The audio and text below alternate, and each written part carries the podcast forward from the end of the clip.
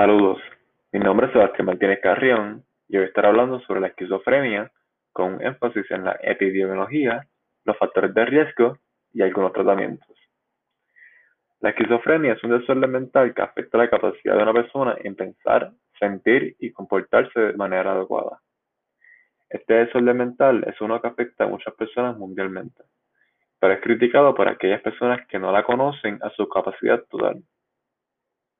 La esquizofrenia tiene un efecto increíble en las personas que la poseen y causa muchos cambios neurobiológicos. También hay que considerar que no todo, no todo caso es igual y hay muchos tipos de esquizofrenia. El origen o causa de este desorden mental no se sabe con exactitud, pero dice estar ligado a efectos ambientales y genéticos. Para poder ser diagnosticado con este desorden, el DSM-5 especifica que la persona debe mostrar al menos dos de los siguientes síntomas la mayor cantidad de tiempo por un mes, como son las alucinaciones, delirios, habla y comportamiento desorganizado, comportamiento catatónico y o comportamiento bizarro o hiperactivo. Algunos pasos que toman los psiquiatras que trabajan con estos pacientes es hacerle examinaciones de sangre y orina para asegurarse que los síntomas no sean a causa de un abuso de alcohol o drogas. También se le lleva a cabo, MRIs y CT scans para poder eliminar otras posibilidades como son los tumores cerebrales. Por otro lado, se conoce que hay cinco tipos de esquizofrenia diferentes que son paranoide, desorganizado, catatónica, no diferenciado y residual. La esquizofrenia paranoide se caracteriza por escuchar voces que persigue a dichos pacientes. Estos pacientes con esquizofrenia paranoide también pueden tener alucinaciones visuales, pero mayormente escuchan voces. La esquizofrenia desorganizada es aquella que demuestra una conducta errática, no tiene lógica y lo que hablan los pacientes no tiene sentido. La esquizofrenia catatónica se caracteriza por tener movimientos muy limitados. Su movimiento puede ser como el de un robot, son muy térricos y tienen pensamientos negativos. Además, la esquizofrenia residual se caracteriza por mantener los síntomas negativos que están asociados al aislamiento social y al ánimo en cero. Los síntomas positivos de la esquizofrenia residual disminuyen de tal manera que solo se ven los negativos. Por último, la esquizofrenia no diferenciada es aquella que posee una mezcla entre el desorganizado y el catatónico. Algo muy importante que hay que tomar en consideración es que sin un tratamiento, los, pacientes con esquizofrenia podrían sufrir de ansiedad y miedo incontrolable, incapacidad de mantener u obtener un trabajo, uso de sustancia o adicción, comportamiento peligroso con la capacidad de hacerse daño a sí mismo, pensamientos suicidas, aislamiento social, problemas en relaciones con otros y paranoia que los consume a diario. Además, los pacientes esquizofrénicos también tienen cambios neurobiológicos que son característicos para esta condición. Estos pacientes padecen de una reducción de volumen de materia gris del temporal medial, temporal superior y áreas prefrontales. Más específico, podemos encontrar alteraciones en estos pacientes, como el agrandamiento de los ventrículos laterales y ventrículo tercero, y la reducción de volumen en un número de estructuras, incluyendo el hipocampo, amígdala y la corteza frontal y temporal. Bajo el aspecto epidemiológico, encontramos que la esquizofrenia es una enfermedad que usualmente está distribuida en la sociedad no equitativamente. Este desorden mental es más prevalente en grupos socioeconómicos más bajos. También se dice que los hombres tienen un riesgo mayor de padecer esta condición en comparación a las mujeres. Esto dicho, se ha encontrado que la relación en la distribución de esta condición entre los hombres y las mujeres es de 1.4 a 1. En general, la, prevalencia de toda la vida para esquizofrenia está en el rango entre 0.14 a 0.46% mundialmente, aunque en países europeos este porcentaje es un poco más elevado. Por otro lado, la incidencia de esquizofrenia mundialmente va desde 7.7 hasta 43% en una población de 100.000 habitantes. También, con respecto a la mortalidad, se dice que hay una brecha amplia entre la salud de las personas con esquizofrenia y aquellos que no tienen este desorden. La esquizofrenia está relacionada a una disminución en expectativa de vida.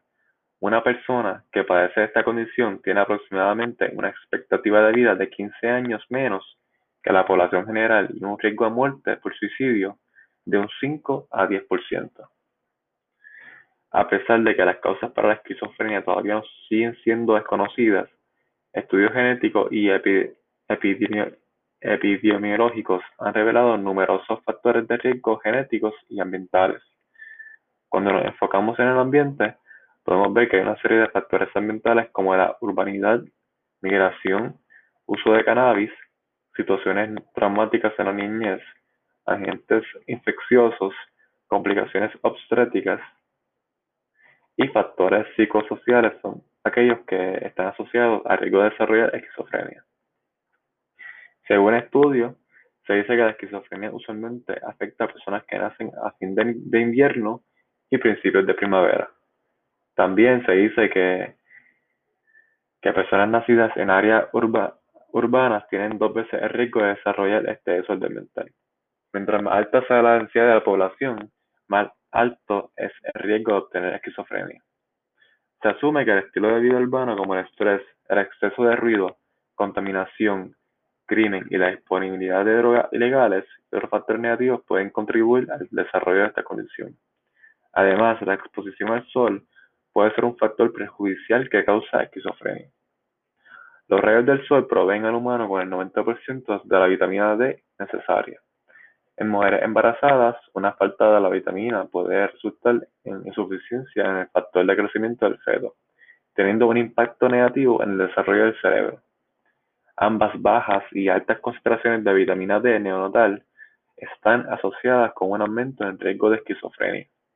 En adición, complicaciones en el embarazo y nacimiento pueden ser un factor de riesgo significativo para el desarrollo de esquizofrenia. También, una infección con el virus de influenza durante el embarazo es un factor de riesgo conocido para abnormalidades del neurodesarrollo de los hijos y aumenta el riesgo de esquizofrenia. Además, exponerse a sarampión temprano en el desarrollo prenatal puede ser un riesgo para, el desarrollo de psicosis y esquizofrenia en la adultez. El abuso de drogas es una de las complicaciones más frecuentes de condiciones psicóticas.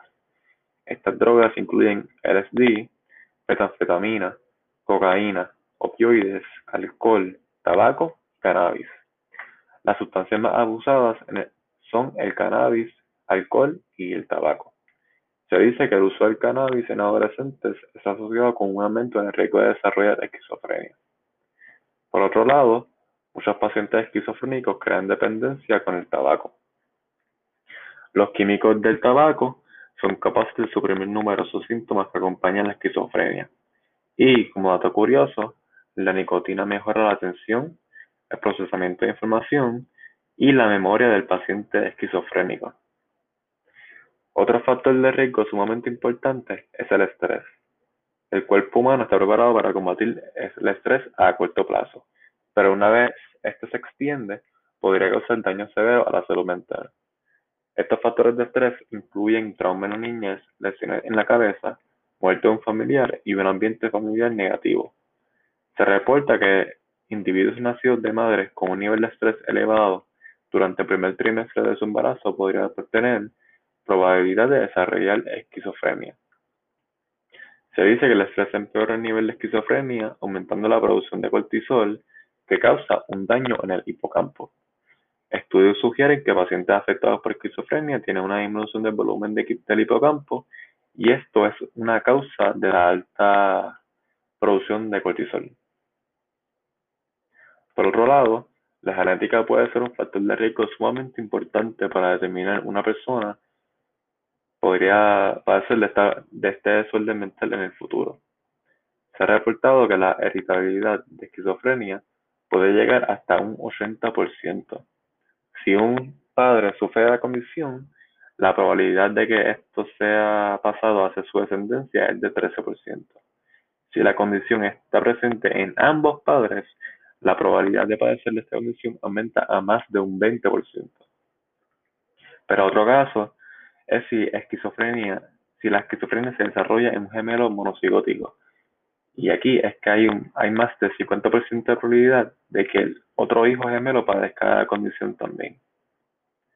Por último, se conoce muy poco sobre la causa de la esquizofrenia, y es por esto que el tratamiento, que en este caso sería el uso de drogas antipsicóticas, se enfoca mayormente en reducir los síntomas de la enfermedad.